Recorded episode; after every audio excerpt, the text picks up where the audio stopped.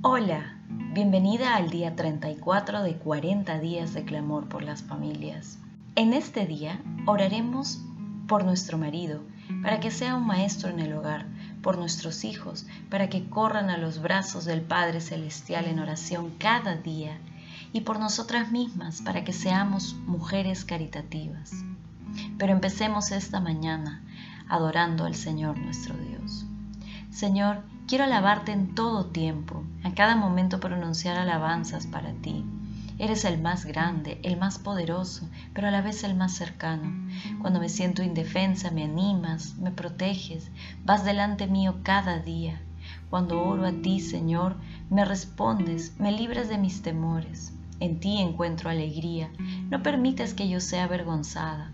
Eres fiel, me escuchas, me salvas de mis dificultades y hasta me defiendes.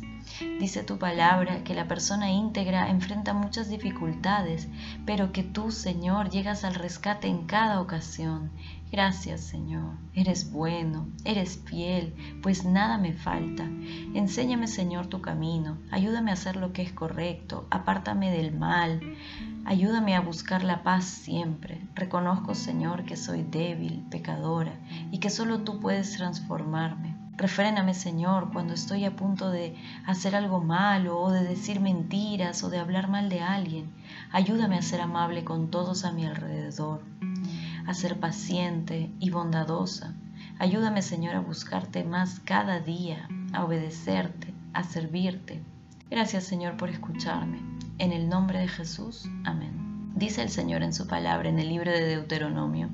Por tanto, Pondréis estas palabras en vuestro corazón y en vuestra alma, y las ataréis como señal en vuestra mano, y serán por frontales entre vuestros ojos, y las enseñaréis a vuestros hijos, hablando de ellas cuando te sientas en tu casa, cuando andes por el camino, cuando te acuestes y cuando te levantes, y las escribirás en los postes de tu casa y en tus puertas. Oremos cada una por su marido. Señor, te pido por mi marido, para que pueda ser un maestro de tu palabra para mí y para mis hijos. Dale sabiduría, Señor, para que pueda entender y enseñarnos tu palabra de la mejor manera posible, de manera que podamos entender más y conocerte más.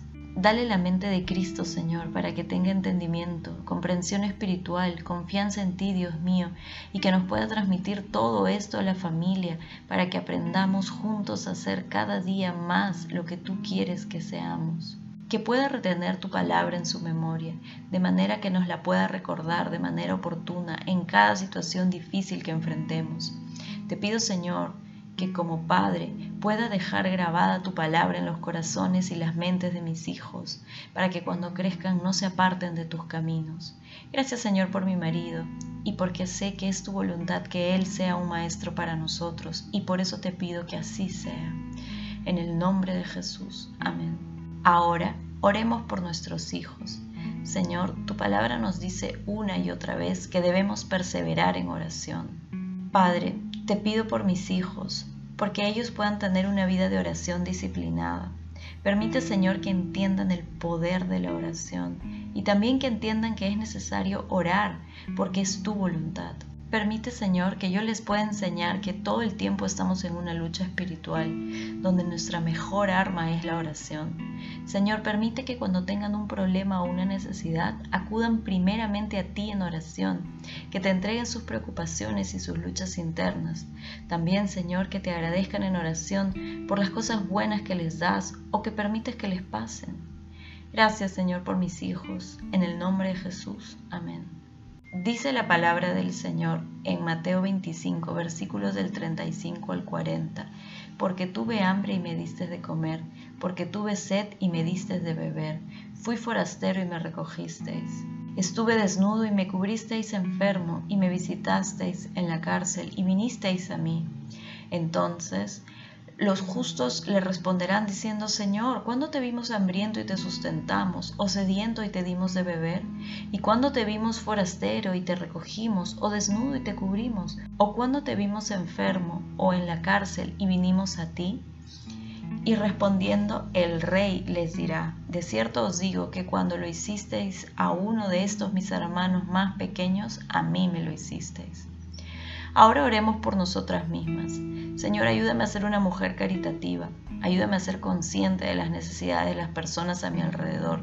Que pueda llevar ayuda oportuna, motivación y consuelo que comparta lo mucho o lo poco que tenga con los que necesitan. Ayúdame, Señor, a no ser materialista ni egoísta.